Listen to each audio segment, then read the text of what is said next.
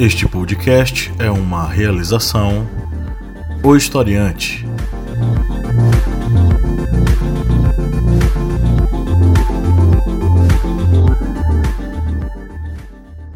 Olá, historiantes, bem-vindos mais uma vez ao seu humildezinho podcast sobre as ciências humanas. Estamos de volta aqui. Quem acompanha a gente na segunda-feira já ouviu eu e Kleber, né? Nós retornamos aí com as minipédias e hoje voltamos oficialmente com a nossa mesa redonda sobre os temas das atualidades. Eu sou o professor Pablo Magalhães e aqui comigo na bancada estão o senhor Kleber Roberto. E aí, pessoal, beleza? Feliz 1964. a, a senhorita, a senhorita Bianca Siqueira. Olá, gente. Saudades.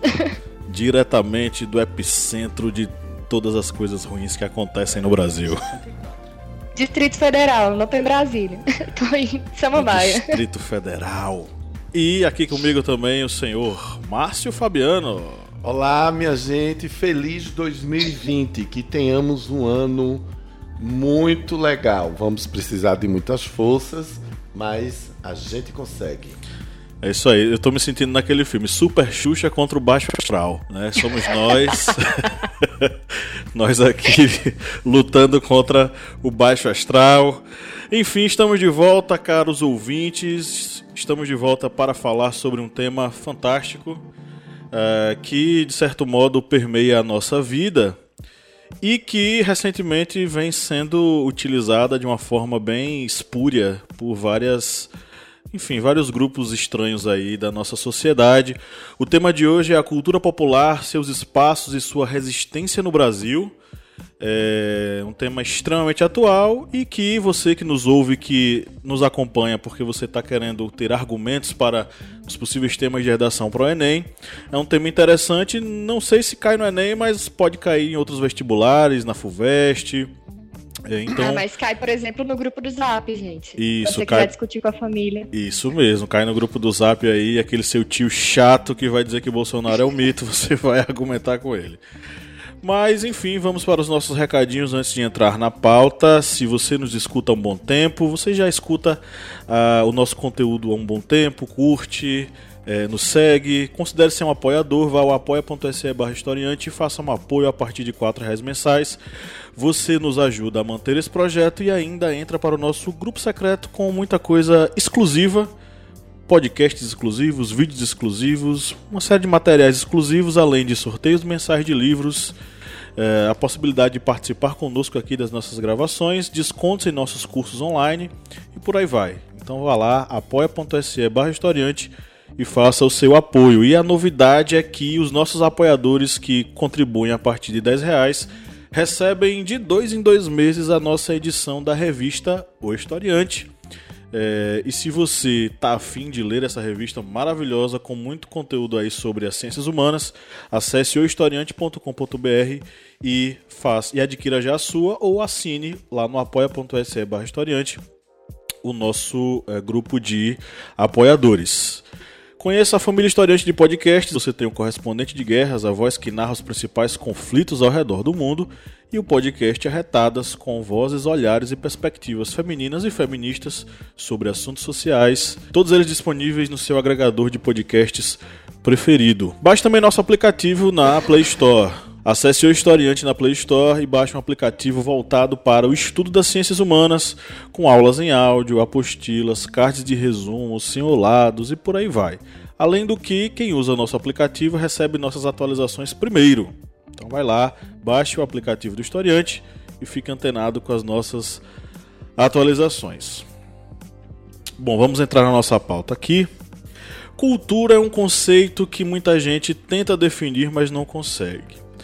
Há aqueles que são mais materialistas e dizem que cultura é a, toda a prática humana, em grupo, sem qualquer obrigatoriedade de realizá-la.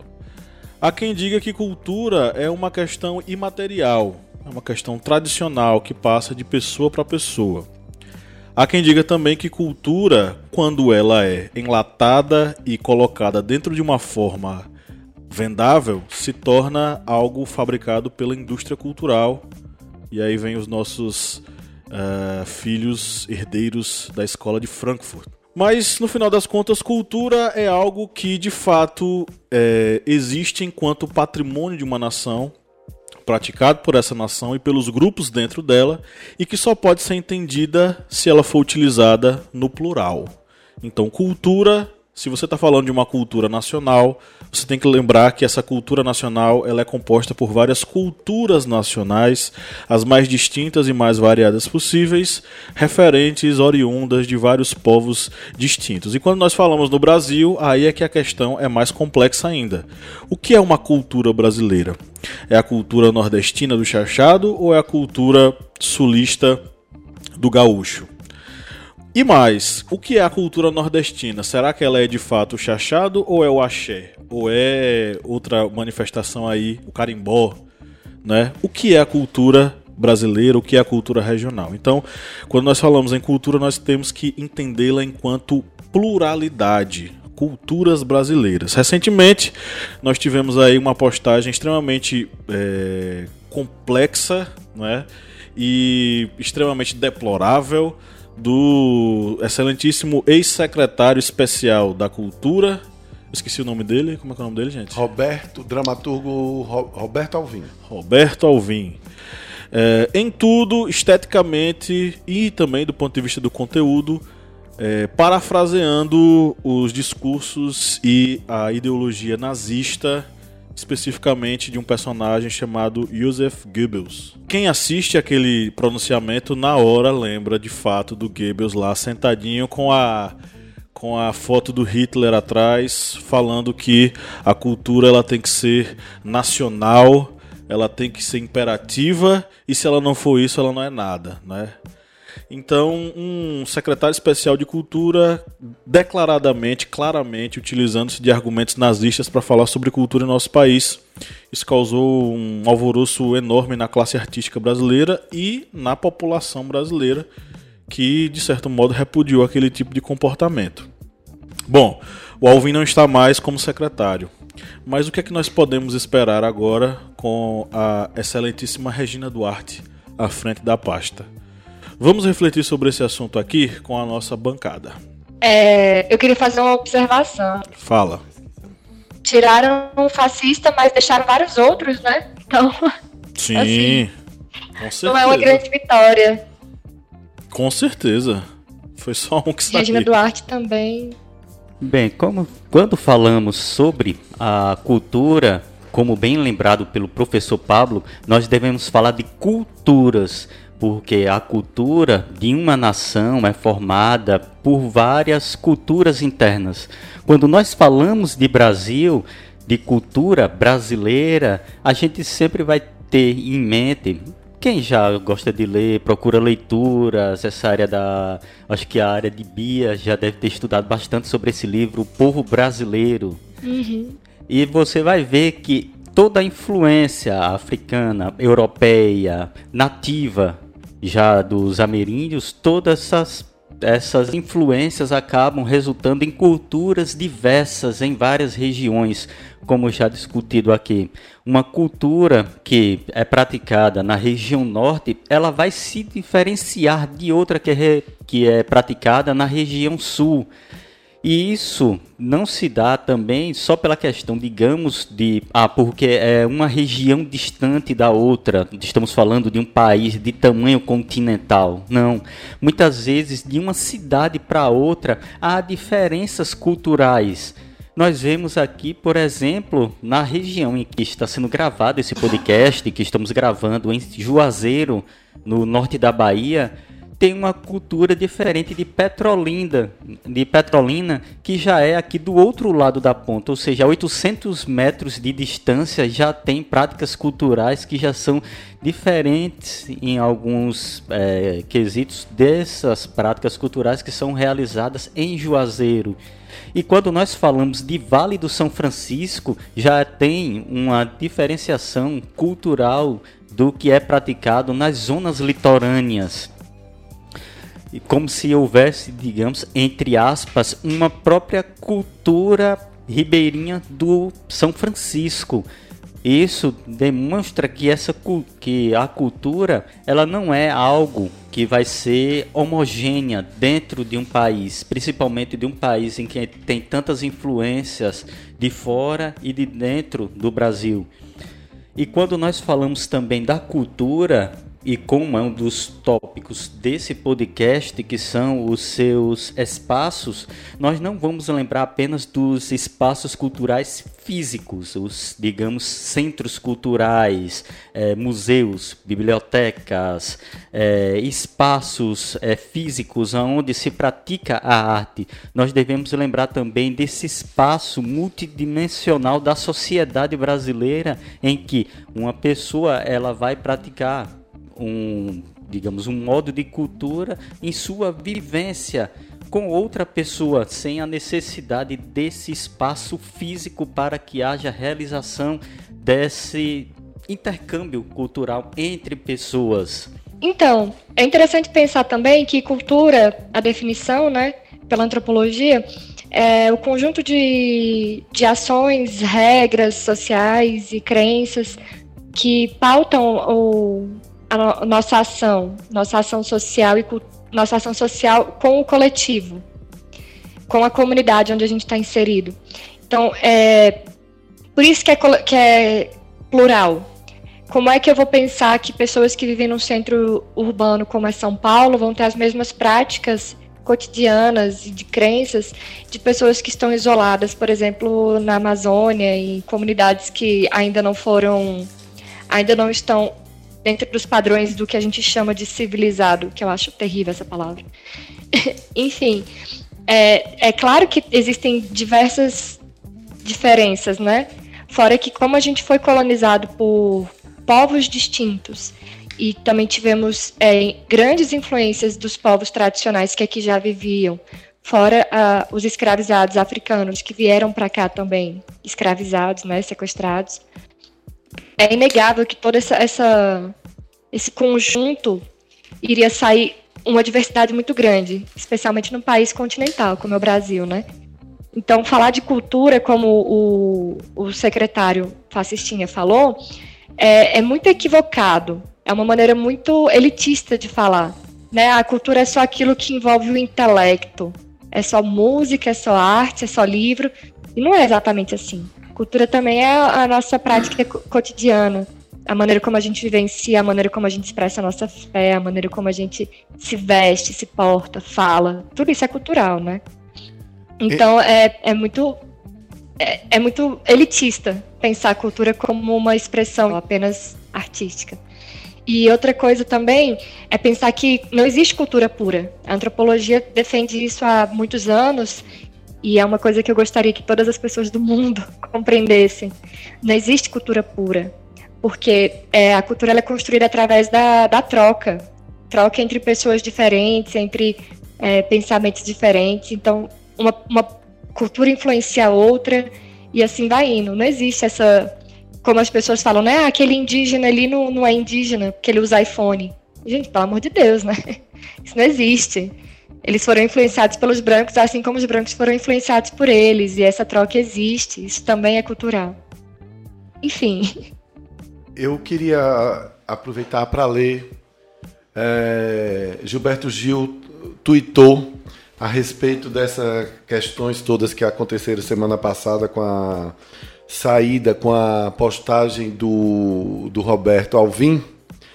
Ele aproveitou para tuitar trechos do discurso quando ele assumiu como ministro da Cultura, onde ele diz o seguinte: não cabe ao Estado fazer cultura, mas sim promover o desenvolvimento cultural geral da sociedade, porque o acesso à cultura é um direito básico de cidadania, assim como o direito à educação, à saúde, à vida, num meio ambiente saudável porque ao investir nas condições de criação e produção, estaremos tomando uma iniciativa de consequências imprevisíveis, mas certamente brilhantes e profundas.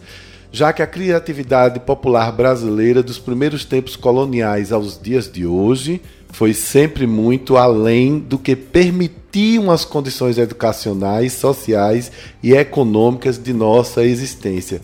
Gilberto Gil, como sempre, lúcido ao trazer é, essas questões para a gente. Que saudade do meu ex, ex-secretário de Cultura. É, na verdade, ministro, né? Porque agora virou cargo de segundo escalão, né? O Ministério da Cultura não é mais um ministério, não tem mais esse status de primeiro escalão de apoio ao governo federal, né?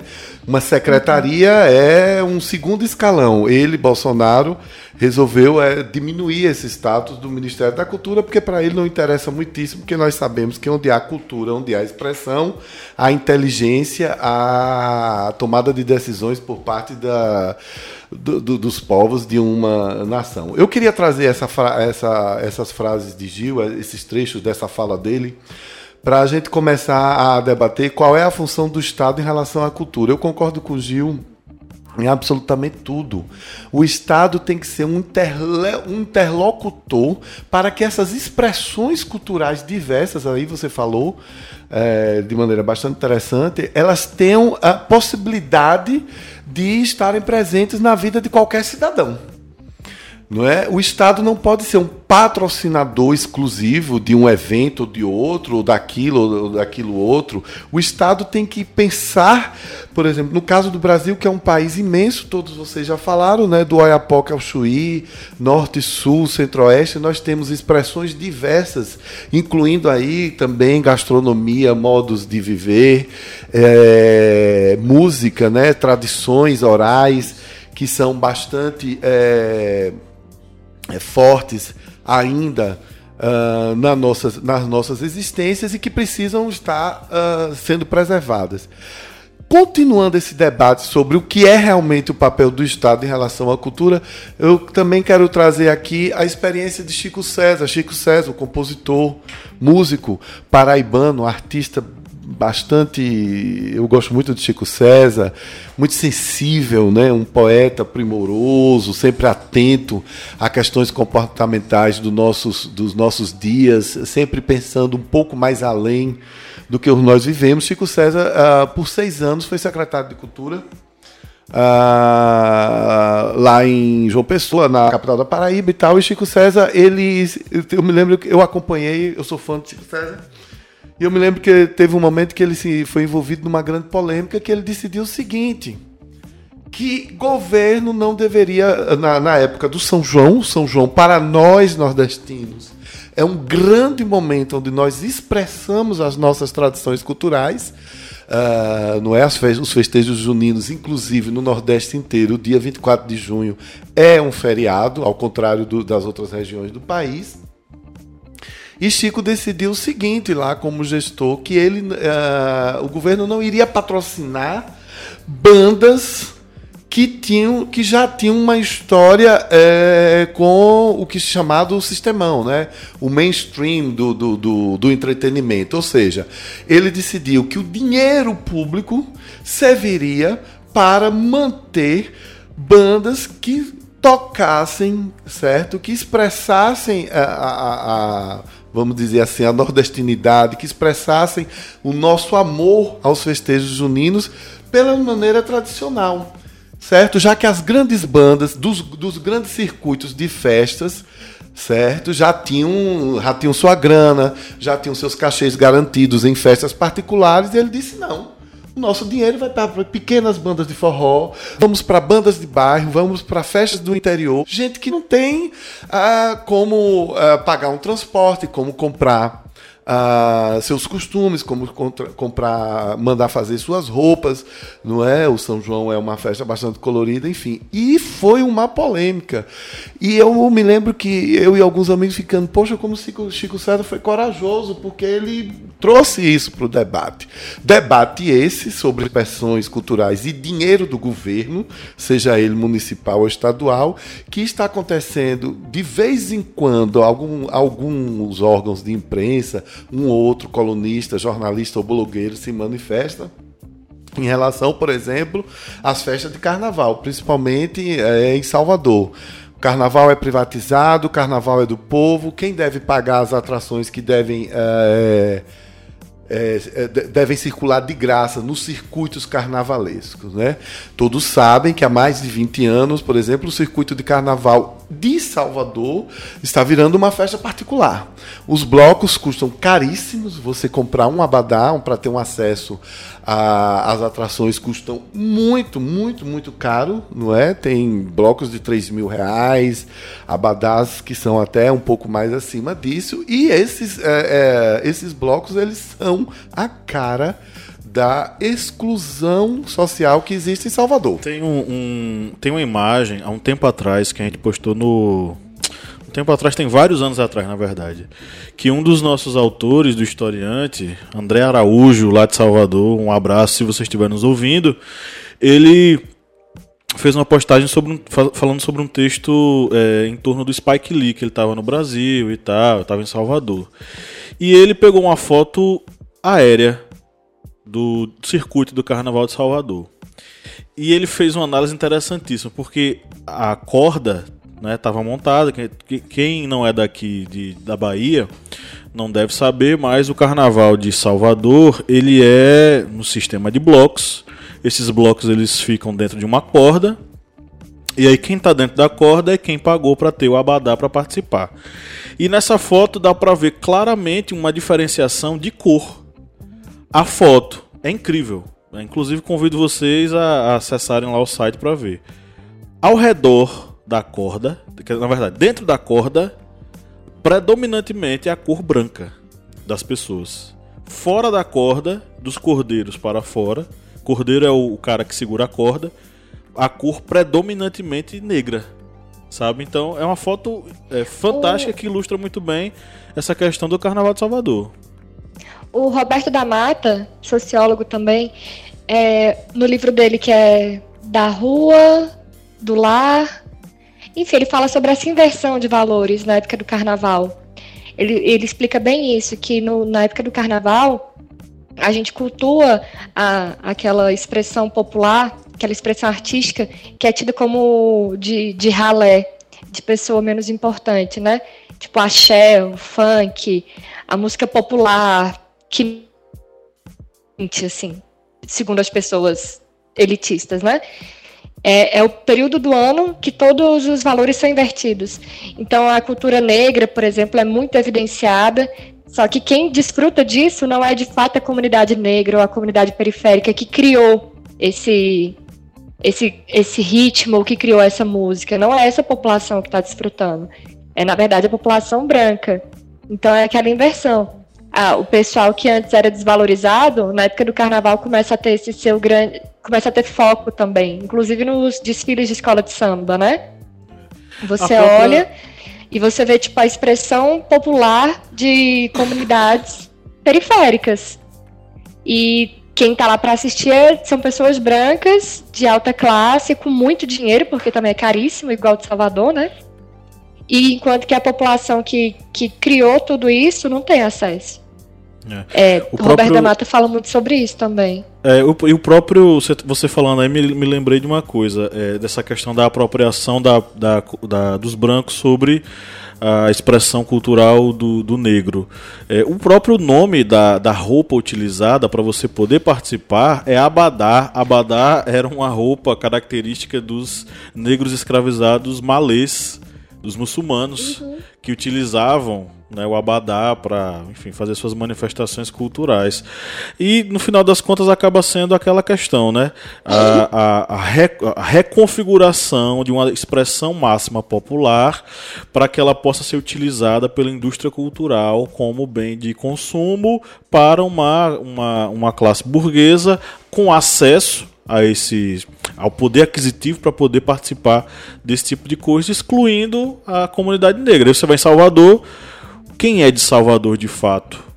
Os caras que estão trabalhando são os caras, são homens negros, em sua grande maioria, que seguram as cordas, os cordeiros. E você, aí vem aquela coisa, ah, mas baiano não gosta de trabalhar, baiano é preguiçoso. Pense num cara, num povo que trabalha, mais do que qualquer outro, é o baiano, porque até mesmo nas férias são eles que estão lá trabalhando. Eles que eu digo, deixar bem claro, a classe mais pobre, negra, em sua grande e esmagadora maioria, que está lá é, oferecendo, é, enfim, seu corpo para trabalhar, para sobreviver. É uma discussão, inclusive, com, com o que o Gessé faz no livro a ralé brasileira. E não é à toa que é no Rio de Janeiro e Salvador, né? Que são as maiores concentrações de pessoas negras dentro do Brasil. São as cidades que têm maior população negra. É, é reflexo disso também, né? Com certeza.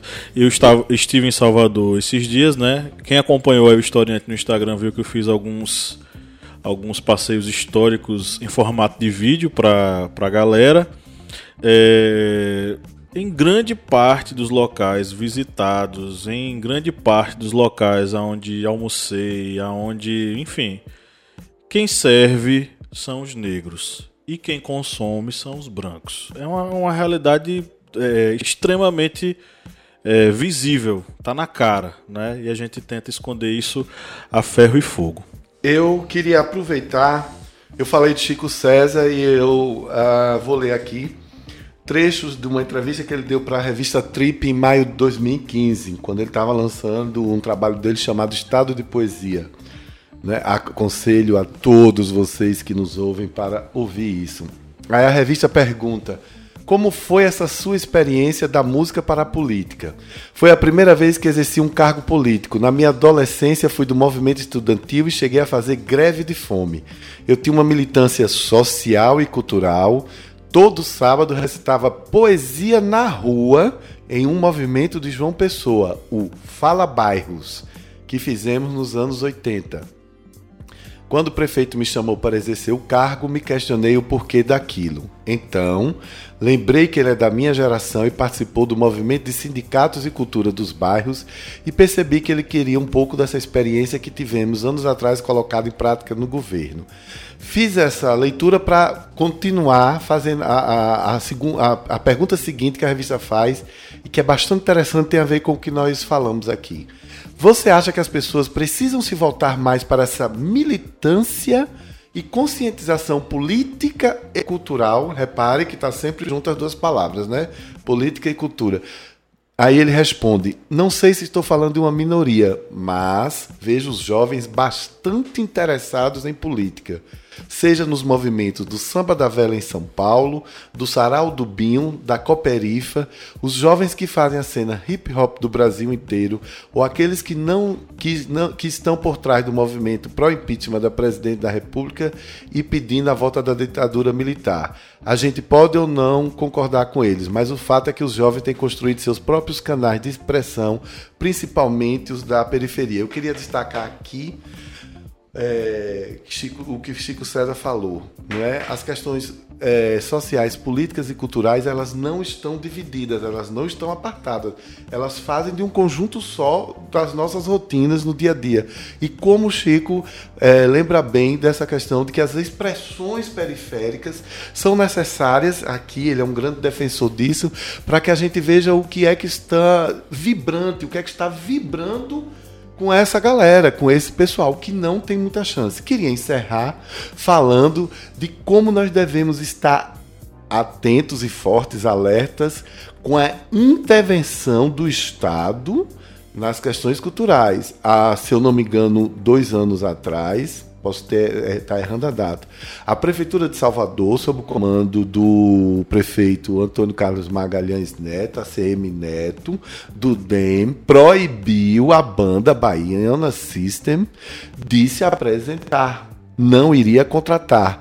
Todo mundo queria que a, ba a Baiana System, que é uma banda com um, um, uma vibe política e de questionamento. As letras dela falam justamente disso, que é uma banda que eu particularmente adoro, acho o som deles maravilhoso, e o prefeito disse não, aqui eles não tocam. Foi uma confusão e etc. E eles não tocaram mesmo. Quer dizer, o prefeito foi de encontro a um gosto popular simplesmente por questões políticas. Então a gente tem que estar atento a isso para que o Estado fique no seu papel de manter espaços culturais abertos e funcionando com decência, certo? E manter projetos democráticos de acesso à cultura, não impor seu gosto. Porque o que o Roberto Alvim fez é uma foi uma coisa horrorosa. Nazista, eu não vou nem comentar, porque todos nós já sabemos. Não é ele, não, não é impor o gosto, não é dizer a cultura agora vai ser nacional. O que é uma cultura nacional, minha gente? Madonna, a cantora Madonna, certa, americana, criada no capitalismo, uma das artistas mais ricas do mundo, uma artista milionária, foi a Cabo Verde, está morando em Portugal há muitos anos, se apaixonou pela cultura portuguesa, gravou uma música chamada Batuca, que é uma delícia de música, eu sou muito fã de Madonna. Nessa canção Batuca, ela utiliza é, um grupo de senhoras que quando você vai ver o vídeo, vocês podem ver isso em qualquer plataforma, é só colocar vídeo, batuca, você vai perceber que é um, quase um samba de velho que nós temos aqui na Ilha do Maçangano. Ou seja, nós estamos conectados com essa herança cultural, em algum momento nós somos da África, nós viemos da África. E quem percebe no começo desse vídeo, há uma canção que o português lá de Cabo Verde é um pouco diferente, mais rápido e tudo mais. Eu, particularmente, não consigo entender muito, mas há uma canção que é uma ladainha de Nossa Senhora, uma herança do católico mistura tudo para fazer um vídeo, um dos vídeos mais bonitos que eu já vi na minha vida. Então não tem negócio de impor nacionalismo.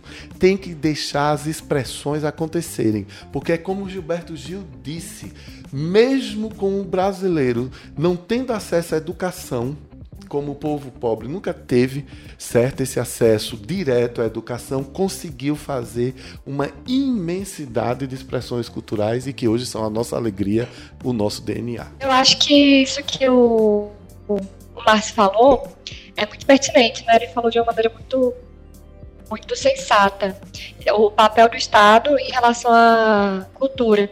Eu acho que para além de, de promover a cultura popular, as expressões é, da, da, periferia ou das minorias sociais, ainda tem o, a, o papel de garantir que isso continue existindo, né? De a, a, garantir que, que isso não acabe.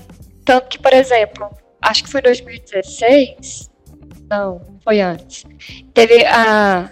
Acho que foi o, o pão de queijo, foi, foi. Como é que fala? Tombado? é, foi, foi tombado. foi o pão de queijo, o frevo e, e teve outra coisa. Acho que foi o boi, boi bumbá. Foram tombados como patrimônio histórico é, imaterial. E é exatamente esse o papel do Estado. É dizer que assim, aquela, aquela expressão cultural ela é tão forte, ela é tão necessária, faz tão parte da nossa identidade, como um povo plural, que tem que ser resguardada. A gente tem o papel de resguardar para que aquilo não se acabe. Quando você diz que tem que impor uma cultura, você vai apagar todas as outras. Porque você vai falar, ó, se não for dentro desse padrão do que eu digo que é cultura nacional, então não pode existir. Por isso que a gente fala que é nazismo, que é fascismo, que está dizendo só existe uma maneira de se expressar culturalmente. Todas as outras são erradas, devem ser punidas, isoladas e massacradas. Por isso que é muito grave a fala dele, assim, analisando politicamente, socialmente. É ele dizer, todas as, todo, tudo aquilo que foge do padrão que eu estou impondo tem que ser excluído e tem que ser rejeitado. Isso é muito grave. Porque você vai dizer para mim que, por exemplo, goste ou não, você não, você não é obrigado a gostar de tudo que, que eu estou dizendo, não. Goste ou não que o do funk, ou do samba, ou da, do axé. Você não é obrigado a gostar de nada, mas aquilo ali representa uma expressão de um povo, representa um, um, uma forma de viver, uma forma de enxergar a vida.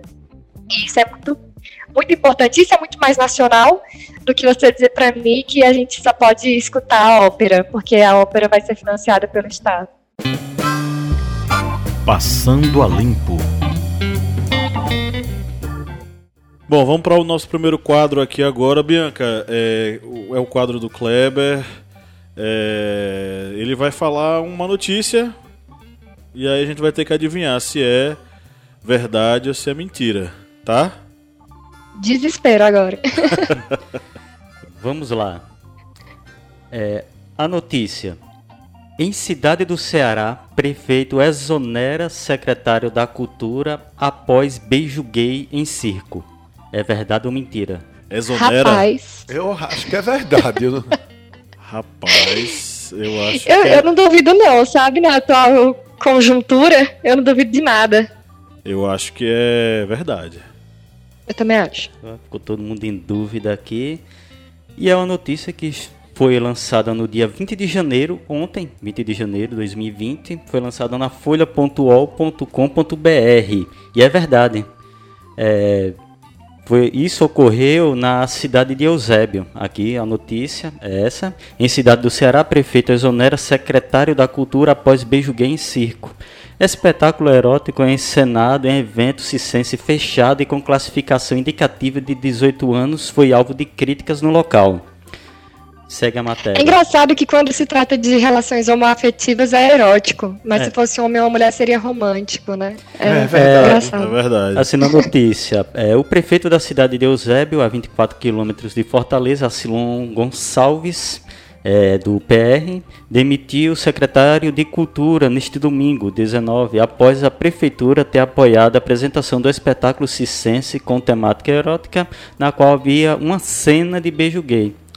O espetáculo Erotic Circus Show da companhia cicense Verticarte foi encenado na cidade na madrugada de domingo dentro da programação vigé- da 20 Convenção Brasileira de Malabares e Circo. Aqui lá na notícia também, é, com classificação indicativa de 18 anos, o espetáculo foi programado para começar a uma hora da madrugada. Aconteceu dentro de espaço fechado e com controle de acesso. Mesmo assim, o espetáculo acabou sendo alvo de críticas de uma parcela da população que acompanhou a encenação. A pessoa pega, tem a classificação indicativa, tem dizendo que vai ser Coisa fechada. Vai ser local fechado, com controle de acesso e mesmo assim acha ruim, tem que, tem que criticar. Se- A matéria segue é, lá na, no seu trecho final, temos a declaração de Maurício Rodrigues, que foi organizador da Convenção Brasileira de Malabares e Circo, que ele declara. Ainda, é, Rodrigues ainda afirmou, no caso, o organizador Maurício Rodrigues, ainda afirmou que o prefeito agiu de forma grotesca ao, ao atender a uma onda de falso moralismo e demitir o seu secretário de Cultura. Foi mais um capítulo do cenário que estamos vivendo em nível nacional de censura, bo- boicote e perseguição às artes, afirmou. Esse aqui já é no trecho final da, da matéria, é uma matéria é um pouco extensa, mas vocês podem, ter, podem acessar na folha.ol.com.br e tem também outros sites que dispõem também a mesma notícia. E Isso é uma demonstração exatamente do que está ocorrendo com, a, com as artes, com a cultura no Brasil. Isso daqui foi um evento que foi em local fechado, tinha classificação de 18 anos, foi feito de madrugada para não ter aquele pretexto de dizer, ah, foi de dia, poderia ir uma, uma criança. Não, foi uma hora da, uma hora da madrugada, exatamente para evitar eh, esses falsos moralistas que estão aí. Fora eh, que é um caso de homofobia, né? é, Assim, pra mim é muito claro, muito evidente que é um caso de homofobia. Porque se fosse uma peça erótica, é, porém heteronormativa, não seria censurada. Não, isso aí ocorre em, em via aberta e o pessoal ah, acha lindo, no caso. É, Gente, a gente está em tempos de é, uma implementação do programa de governo de que o melhor jeito de combater HIV e a, a gravidez precoce é o escolher esperar, gente. Então, É, não se, dá- Rapaz. Não dá pra esperar mais nada. então a gente chegou no nível Gente, uma boa maneira de, pre- de, de, de se poupar da gravidez é sendo gay. Eu tô tentando há anos e não consigo engravidar. Mas é, é, é- é louco porque, assim, uma coisa é você fazer parte de uma crença religiosa e escolher isso, né? Esperar. Outra coisa é você transformar isso numa política de Estado para uma nação com várias, vários credos e várias perspectivas religiosas as mais distintas Uma imposição possíveis. política, né? Isso Quando você mesmo. pega uma crença, uma crença, como é que fala, religiosa para impor como política pública, isso tá muito equivocado. A gente se aproxima muito a um estado de exceção, né? Sim, e o, o- a gente tá no, no- em 1984, o George Orwell. Ouvintes, por favor, se vocês ainda não ouviram, se vocês ainda não leram, por favor, vão atrás de 1984, George Orwell. Com o, o- o grande irmão controla tudo e observa tudo, e você tem que fazer aquilo que ele manda. Entendeu? Então, cuidado. Ah, é?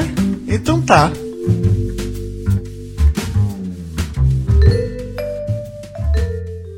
Então vamos agora para o nosso quadro de interação com os nossos ouvintes. Se você quer ter o seu comentário aqui debatido pela gente, deixe um comentário lá nos nossos perfis sociais, no Facebook, no Instagram.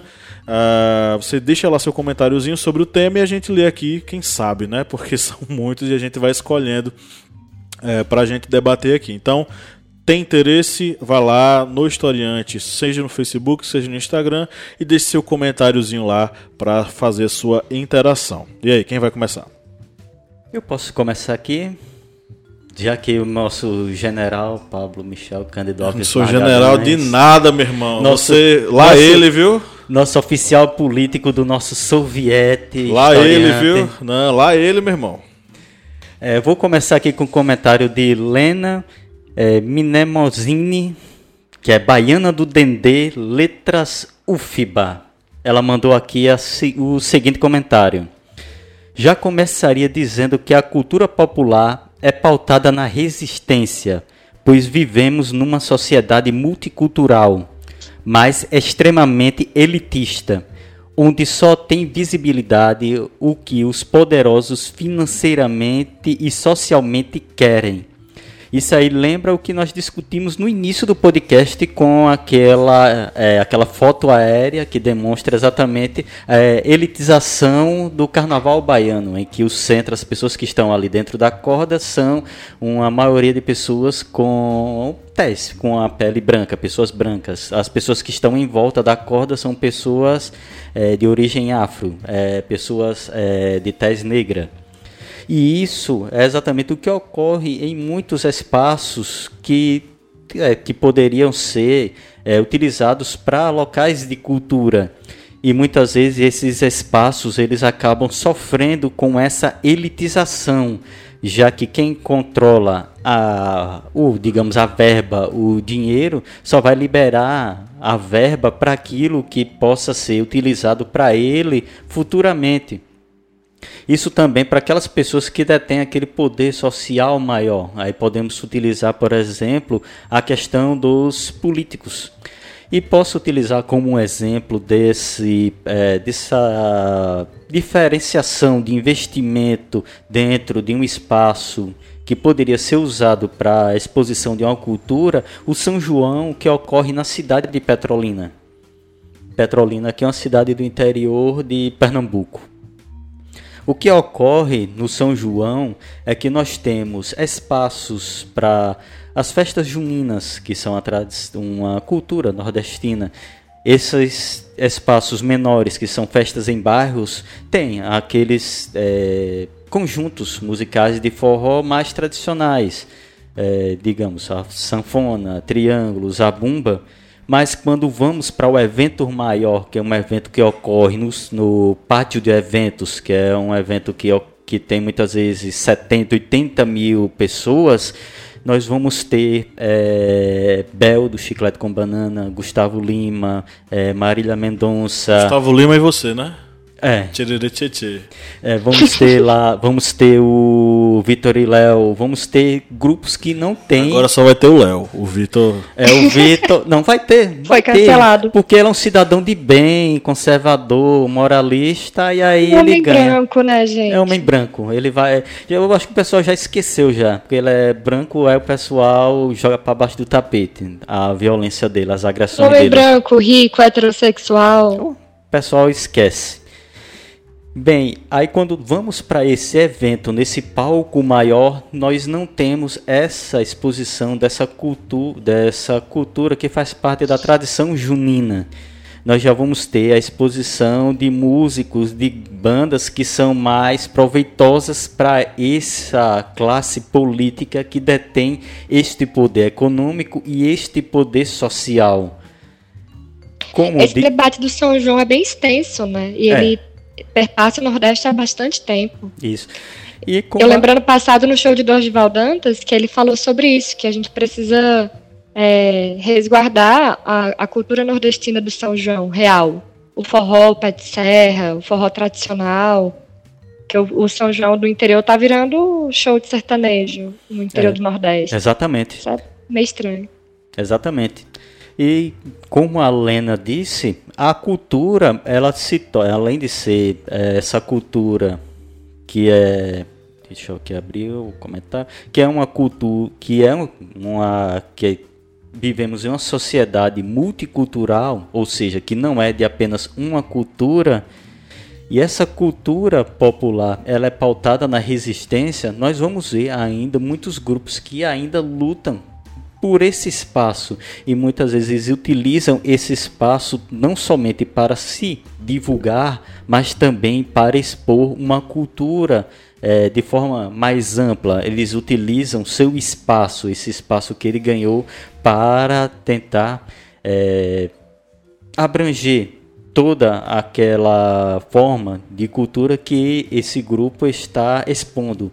Como, por exemplo, ocorre também na cidade de Petrolina alguns eventos culturais que são reservados a uma das entidades do Sistema S. Sistema S que, para quem não sabe, é um sistema que envolve Senai, Sesc, é, Sebrae, e um desses S's ele organiza eventos culturais em Petrolina. E esses grupos, eles se utilizam desse espaço para expor a sua cultura e isso se torna em uma forma de resistência, porque esses grupos eles se utilizam desse espaço para expor, para dizer para a sociedade: nós existimos e nós existimos e vamos continuar a existir enquanto houver esse espaço em que nós iremos aproveitar. Eu gostei do comentário do Flávio.flaj Santos. Ele fala: mais do que resistência é a identidade do nosso povo. Por isso há tanto empenho em destruí-la. Um povo que se reconhece, sabe de onde veio, sabe onde quer chegar. Também não aceita a exaltação de falsos heróis, sobretudo a imposição de uma cultura que visa ensinar a repudiar e a desprezar quem somos e as nossas raízes. Ele fala sobre consciência, né? Consciência social de classe, assim, de, de seu lugar, seu papel no mundo e na no tempo. É, a, a, consciência de classe é sobre isso, é sobre você perceber em que período histórico e social você está vivendo. E, de fato, a resistência cultural é sobre isso. Eu vejo muito isso com os povos indígenas, que é, estão sendo perseguidos massacrados desde a época da colonização do Brasil, e mesmo assim eles resistem, persistem, e a, a, as expressões culturais deles ainda são muito fortes, são muito características, né? do, dos diversos povos. Enfim, acho que ele reforçou bastante o que a gente vem falando desde o início. Isso mesmo, o Flávio é nosso apoiador, tá sempre batendo é, é, o ponto aqui com a gente. Um abraço aí, Flávio. E Arrasou. Ele sempre faz esses comentários, são muito pertinentes, muito interessantes. O Flávio, ele mora em São Paulo e vez ou outra ele fala um pouco sobre o, o cenário cultural lá na cidade e o modo pelo qual a polícia e o próprio Dória reprimem as manifestações culturais da periferia. É, então. Eu notei uma diferença quando voltei para Brasília, eu voltei agora em novembro, né? E antigamente aqui, as cidades satélites, que são as periferias, o lugar onde ficam as pessoas mais pobres, É, uhum. Não tinha expressão cultural, assim, artística ou evento de lazer e entretenimento, sabe? E Sei. quando eu voltei, eu notei que aqui na Ceilândia, que é onde. É, na Ceilândia fica localizada a maior favela da América Latina, aqui no DF. É uma periferia. E tá tendo grandes eventos de festa, música, promovendo artistas locais e trazendo artistas de fora, promovendo o rap, que é muito forte lá. E, e também a cultura nordestina, né? Que tem bastante nordestino na, na Ceilândia. E eu, eu notei uma grande diferença. Fiquei encantada mesmo. Falei, caramba, a gente está conseguindo vivenciar, respirar a cultura, mesmo estando dentro do Distrito Federal, com toda a limitação que a gente tem. É, se você for parar para pensar, a cultura marginal ela é reprimida é, com a desculpa de que são focos de é, venda de drogas, né?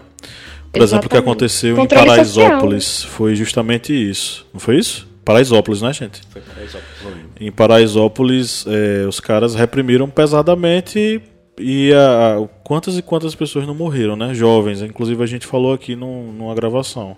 Acho que foi a última gravação do ano. A gente falou sobre esse assunto. Enquanto que é, as drogas elas continuam sendo consumidas, por exemplo, nas festas é, da, da, por exemplo, de, da Mackenzie, de uma grande faculdade. E ninguém faz nada, entendeu? Porque são brancos, né? No final das contas. Exatamente. Márcio? Ok, eu queria é, falar que, primeiro, eu quero dizer ao Lion Spindola, que é um palmeirense, que ele escreveu assim: depois dessa polêmica com o ministro da Cultura, infelizmente, dificilmente esse tema cai, infelizmente. É verdade, Lion, mas é, vamos ficar é, sempre alertas para que nós possamos entender essas questões aí é, desse podcast. Mas eu queria eh, responder a Ana Luísa Oliveira, Ana Luísa L. Lu Oliveira, que ela diz o seguinte: uh, defender a cultura popular como identidade nacional, a gente até respondeu a ela, ou as culturas populares, no plural mesmo. Você está certa, a gente precisa defender a cultura popular. Defender a cultura popular não significa. É, excluir outras expressões supostamente mais sofisticadas uh, de cultura. Né? É simplesmente o que, é, que seria ideal, que nós tivéssemos acesso a todas essas, essas, essas expressões e que o governo mantivesse espaços não é, físicos para que essas expressões sejam uh, apresentadas a qualquer um que queira conhecê-las, né? E o Tiago Dias do Amaral ele foi muito bacana porque ele praticamente ele colocou como faria na introdução, no desenvolvimento, na conclusão, na opinião dele. No final ele diz assim: acho que ficou confuso, mas em texto seria muito melhor. Lembre-se, é um tema abstrato e de uma profunda complexidade. Concordo com você, é, Tiago Dias do Amaral. Você está no caminho certo aí, já pensando já na redação. E, e não, mas o que eu queria dizer é o seguinte: por ser complexo é, e como você falou, abstrato, eu nem diria tanto abstrato, mas por ser complexo não significa que a gente não, de, não, não deva conhecê-lo, enfrentá-lo, ou como diria Vinícius de Moraes, sabê-lo. A gente precisa entender dessas coisas, porque eu posso garantir a você, quando a gente começa a conhecer um país e suas expressões culturais, nossa, a vida é outra. A vida é outra, outra. Eu, eu me lembro que quando eu morava na Califórnia, eu fiquei impressionado. Houve um, um vizinho do, da família com quem eu vivia que a, a, faleceu e eu fiquei bastante impressionado com a maneira como eles lidam com os velórios. Completamente é, diferente de como nós latinos, nós latinos, perdão, lidamos com as homenagens aos nossos mortos. E não é nem mais, nem menos, nem mais especial ou menos especial. São simplesmente expressões culturais, expressões do, do, de modos de vida diferentes. Ok, vamos agradecer aí a todos vocês que contribuíram conosco, mandaram essas, essas perguntas, essas falas. É, e você que está nos ouvindo, mais uma vez, fica o convite. Vai lá nas nossas mídias sociais, Instagram, Facebook, lá no Historiante e deixe o seu comentário. Márcio Fabiano, nós temos Pinga Fogo? Tenho. Eu não, eu não tava preparado não, mas eu tenho um Pinga Fogo. Pinga Fogo, do Márcio. Professor Kleber. Não, não. pô, pra todo mundo. Ah, é? É. Ah, Maria, não tínhamos falado. Bianca. Pra Oi. Bianca também? É, o Márcio vai fazer uma provocação agora. Bianca, se você tiver um convite para uma ópera ou para um baile funk no mesmo dia, no mesmo horário, sábado, 9 horas, 8 horas da noite, você vai para qual? Acho que qualquer um que me conhece e está ouvindo vai responder mais, mais rápido que eu. Eu com certeza iria pro baile funk. Eu odeio ópera. E eu adoro funk. Nossa, não tenha dúvidas. Bom, eu gosto. Eu não sou especialista em ópera, mas de vez em quando eu ouço uns CDs em casa. Olha, ainda, ainda sou do tempo do CD. Mas eu sou louco para conhecer um baile funk bem legal também. Valeu, Bianca. Agora você pode eu fazer. Eu fui para um baile funk aqui no, na Ceilândia, gente, é. com MC Carol. Foi incrível, incrível. É. Agora você pode fazer é, a provocação para quem você quiser. Não. não é não? o Márcio está é fazendo, tá criando uma nova regra aqui. é radical. Tem falta aí, é Kleber, eu gosto falar, tanto desse né? tema que eu fico assim, animado. O, eu, eu particularmente, é, eu não gosto de barulho. Eu sou uma pessoa muito... É, primeiro que eu fui um adolescente extremamente tímido e recluso. Eu preferia ficar em casa do que sair com os meus amigos. E eu possivelmente rejeitaria o convite. Porém, em casa, escutaria ambas as coisas. Porque é, é, gosto muito da, da expressão do funk enquanto expressão popular da periferia e gosto de, de, de, ouvir e rir também, porque o funk ele é feito para tanto para provocar, mas também para você rir também. E também curto, é, gostaria, escutaria a, a ópera também, porque existem algumas peças, principalmente as mais provocativas do período do modernismo, que quebram completamente a, a lógica da música clássica. Eu poderia sugerir, por exemplo, que nosso ouvinte escutasse e assistisse no YouTube a Sagração da Primavera, que introduz na sua peça uma manifestação popular russa que causou alvoroço nas, nas plateias burguesas, porque eles queriam ver aquela coisa, o balé bonitinho, a menina vestidinha de rosa, e acabou encontrando uma peça baseada em dança popular russa, é, que esteticamente é completamente distinta e, o, o, enfim, durante décadas e décadas os caras foram perseguidos por colocar na peça, no dentro daquela coisa clássica, uma outra coisa completamente distinta que quebrava completamente a lógica burguesa vigente. Bem, eu acho que para quem acompanha é, os podcasts do Correspondente de Guerra, sabe a minha preferência musical. É, que né, numa situação dessa do baile funk ou da ópera, eu iria para ópera. Acho que também devido a essa proximidade tanto que ocorre entre ópera e heavy metal, que muitas bandas utilizam a influência das duas para fazer composições, eu iria para ela. É tanto que já fui para algumas que ocorreram em Petrolina. Pelo que eu conheço o Kleber, ele iria é, se enfiar. Ele, você quer isso ou quer aquilo? Ele ia correr e ia se enfiar escondido num show do Metallica com orquestra sinfônica. Também, também, também.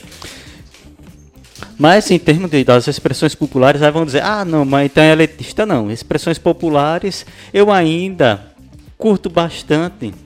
Se fosse uma comparação entre as duas, eu estou aqui batendo no ombro do nosso professor Márcio Fabiano. Ele bateu forte. Entre uma ópera e um baile funk, eu iria para uma seresta. seresta do, do, do, do Assim, você, aquele, te, aquele, teclado, é, ele bate, azul. Você bateu em Márcio porque Márcio gosta de brega, né? É, lógico. Mas brega é o melhor tipo de música que a gente tem, com certeza. tá vendo? ah, com certeza. Mas assim, no final das contas, eu acho que você, o Márcio provocou e essa era a intenção de fato. Você teve aqui é, três respostas diferentes, né? É. Quem fosse uhum. pro funk, quem fosse pra ópera e quem gostasse dos dois, mas ficasse em casa, que é o meu caso. Mas no final das contas, é, para que ninguém pense que a gente está dizendo que ópera não presta, o que a gente está querendo dizer é o seguinte: toda manifestação cultural ela deve ser valorizada, prestigiada e fomentada.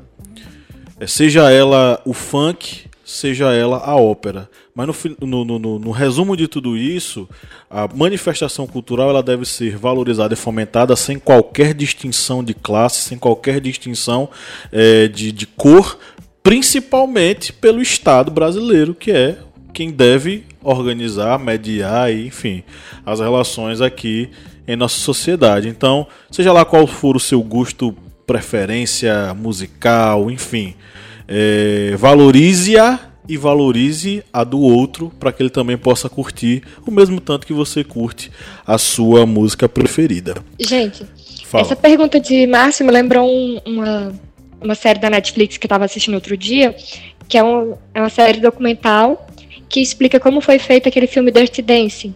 Vocês sabem qual é? Eu assisti, eu assisti. Provavelmente todo mundo já assistiu, né? É, enfim, eles explicam que a, a intenção do filme era trazer a Dirty Dance, que era uma música que era vista como vulgar, É. mal, mal vista. Era coisa de, de pessoas pobres e pessoas da, da ralé e que era mal vista e que, enfim, as pessoas da alta classe repudiavam.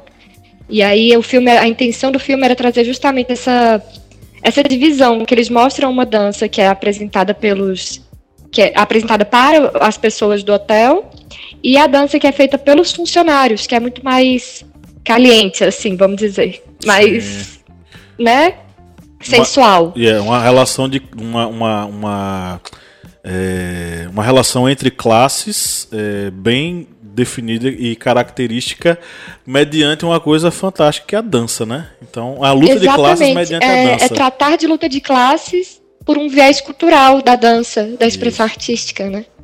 É, Bianca já entrou na no último quadro, né? É indicação. Bianca. Foi mal. Não, foi mal não. Vai ficar registrado. Eu vou editar, não vou tirar não.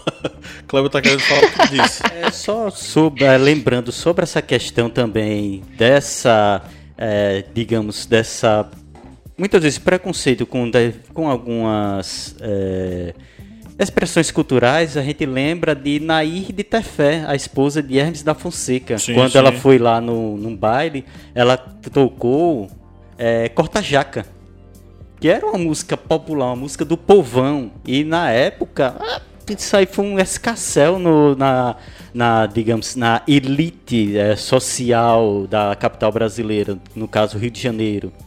É, como é que pode, num baile é, com autoridades, uma a primeira dama, no caso, Naide Tefé, tocar uma música que eu acho que Corta Jaca era um é, machixe, era uma música bem do povão mesmo, que era música popular, que é, essa corta-jaca, a pessoa colocava as mãos para trás e fazia um movimento com o pé, como se fosse cortando uma jaca com o pé. Mas isso escandalizou na época, na, naquela época, porque em um baile, da- um baile, numa reunião com políticos, com autoridades, ou se tocava música clássica ou se tocava música clássica.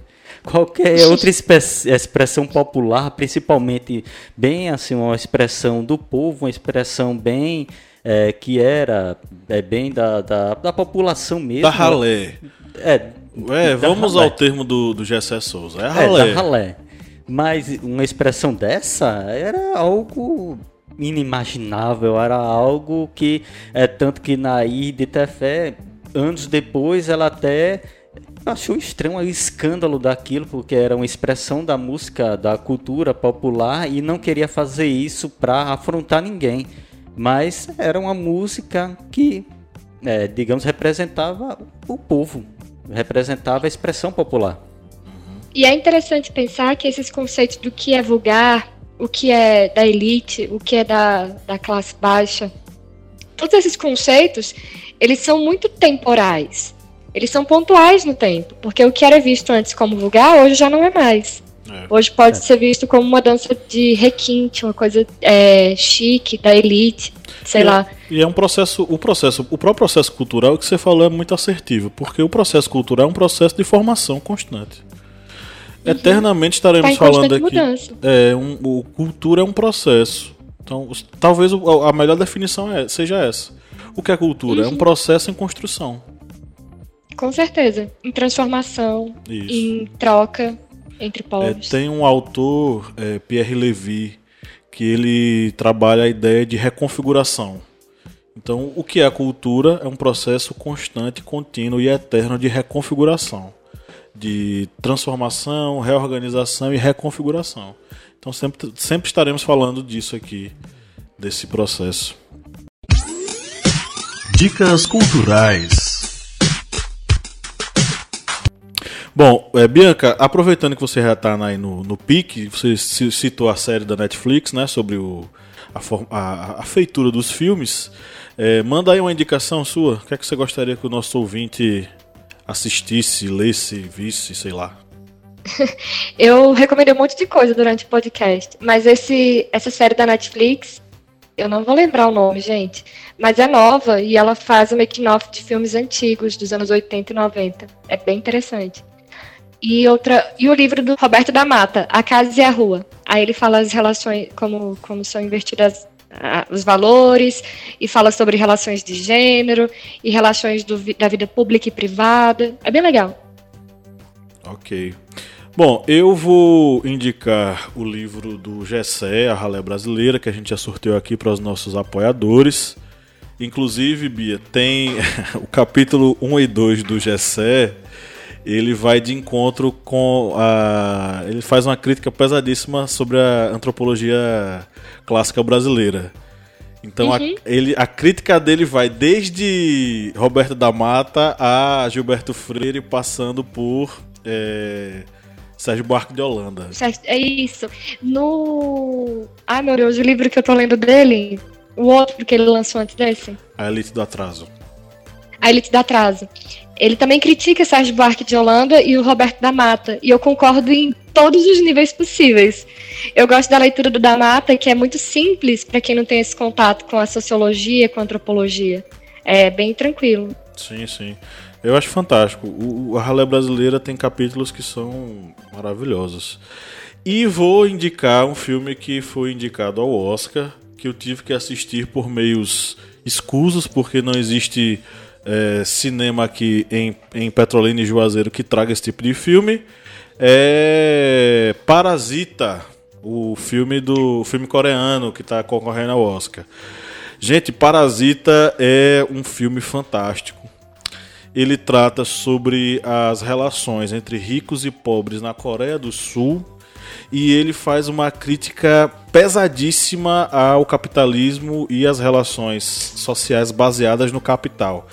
É, eu assisti esse filme. É, o filme, filme, da Coreia do Sul ele é misturado. Ele tem é, comédia, romance, ação, terror, tudo junto, misturado, sabe? Então eu ri, me emocionei, me assustei, tudo ao mesmo tempo com esse filme. Então é um filmaço, fica aí a indicação. É, o filme Parasita que vai estar tá concorrendo ao Oscar, se não me engano, melhor filme, melhor filme estrangeiro. Né? Então Aproveita para recomendar Bacurau, gente. Assista Bacurau também. A gente já falou muito aqui de Bacurau. Inclusive, falando aqui em primeira mão, a galera que usa o nosso aplicativo tem um podcastzinho especial sobre Bacurau, tá? Fazendo análise. Então, quem quiser, faça. É, faça não, baixe o aplicativo para você ouvir o podcast. Márcio? Márcio? Ainda vou fazer. Eu vou indicar, é, eu já indiquei esse livro, mas eu acho ele atualíssimo, muito importante, que é Eu Não Sou Cachorro Não, do Paulo César de Araújo, um baiano de Vitória da Conquista, em que ele fala sobre é, ele conta diversos casos de artistas que eram considerados bregas nos anos 70, Daí José, Agnaldo Timóteo, Valdir Soriano e muitos outros, e como a, a ditadura militar colocou de lado alguns desses artistas, como, algum, como alguns desses artistas se aliaram à ditadura militar, mas o mais interessante é que é uma história que nós precisamos saber. Em geral, a gente sempre exclui, ignora o nosso passado, mas é um livro delicioso, não é? Porque a gente entende esses mecanismos de como são feitos as divisões, as imposições sobre o que é bom gosto, mau gosto e o que é, essas imposições sobre o que nós devemos ou não assistir, ouvir, apreciar. Eu não sou cachorro não. Bem, eu vou indicar é, uma banda, é a banda é, Arandu, Araquá, que é uma banda que ela canta em tupi-guarani e as músicas dessa banda, que é uma banda de heavy metal, é, são com temáticas voltadas para os rituais de passagens indígenas, é, cultu a cultura indígena e as lutas também é, de povos indígenas brasileiros. Vou indicar também para você ouvinte é, procurar, que também tem no YouTube, em vários é, agregadores de áudio, é, álbuns do movimento é, Armorial, que foi um movimento de que foi criado por Ariano Suassuna, que ele tinha a visão de, de levar essa música mais erudita, mas com influências da cultura nordestina. E vocês poderão ouvir, por exemplo, o Quarteto Armorial e a Orquestra Armorial, que são grupos que têm uma vertente artística mais, digamos, clássica, mas com influências é, de ritmos e de instrumentos utilizados por grupos de músicas mais nordestinas, tipo chachado, baião, é, forrobodó. Nós vemos toda influ essa influência nordestina dentro da música clássica nesse movimento armorial. E também vou indicar para vocês ouvirem um pouco de música clássica brasileira com o Heitor Villa-Lobos, que se vocês não sabem, Heitor Villa-Lobos ele foi vaiado na primeira apresentação dele na Semana de Arte Moderna em 1922, pois as composições clássicas dele tinham essa influência de música, de música mais folclórica, mais popular e para a época, que era uma época também de Naide Tefé, era uma época, digamos, que tinha essa visão mais eurocêntrica da música e nada de popular poderia influenciar a música. E quando ele veio com a apresentação de músicas que tinham essa influência mais popular, aí o pessoal começou a vaiar. E de chinelo. Porque ele entrou de chinelo. É. Ele entrou num pé num sapato e um pé no chinelo. Só que assim, o que aconteceu foi o seguinte: os anos 20 no Brasil tá, é mais ou menos esses anos que a gente tá é, vivendo agora, é, né? Praticamente. A ascensão da extrema-direita, não sei o que e tal. O Vila Lobos, ele entrou de chinelo, mas não foi porque ele quis, não. Não foi para quebrar o, o, o, negócio. Ele entrou porque ele machucou o dedo do pé. Ah, o pessoal. Só que a galera viu e disse: Olha só o diferentão quebrando a música clássica. E começaram a vaiar ele. Entendeu? Mas é, o que você falou certinho, ele, a questão da, da, das influências folclóricas e tal, a galera vaiou. Mas pegaram no pé dele, literalmente, por causa do do, do, do, do, do pé, pé, machucado, que ele entrou com a chinela. A gente faz isso, pô. Você machuca é. o pé, você não calça o sapato. Você coloca uma sandália. Ele foi fazer isso, a galera cai em cima é, dele. A galera já ficou de olho. Aí de repente vem com uma música que não é aquela música, digamos, clássica, pura, eurocêntrica, cheio de misturas populares. Aí diz: pronto, agora é o motivo mesmo para cair em cima desse cara. Ok, chegamos ao final de mais uma gravação de podcast aqui nesse retorno da nossa mesa redonda. Foi um prazer enorme estar com todos vocês e você que nos ouviu até agora, você é um guerreiro, bicho. Você, você aguentou aqui nossas falas até agora, então você gosta mesmo da gente. E se você gosta da gente, seja um apoiador, vá no apoia.se barra historiante e faça um apoio a partir de R$ reais e entre para o nosso grupo de vantagens, tá? É, gente, foi um prazer enorme estar com vocês. E no 3, vamos dar um tchau. Um, dois, três. Tchau. Tchau. tchau. Valeu.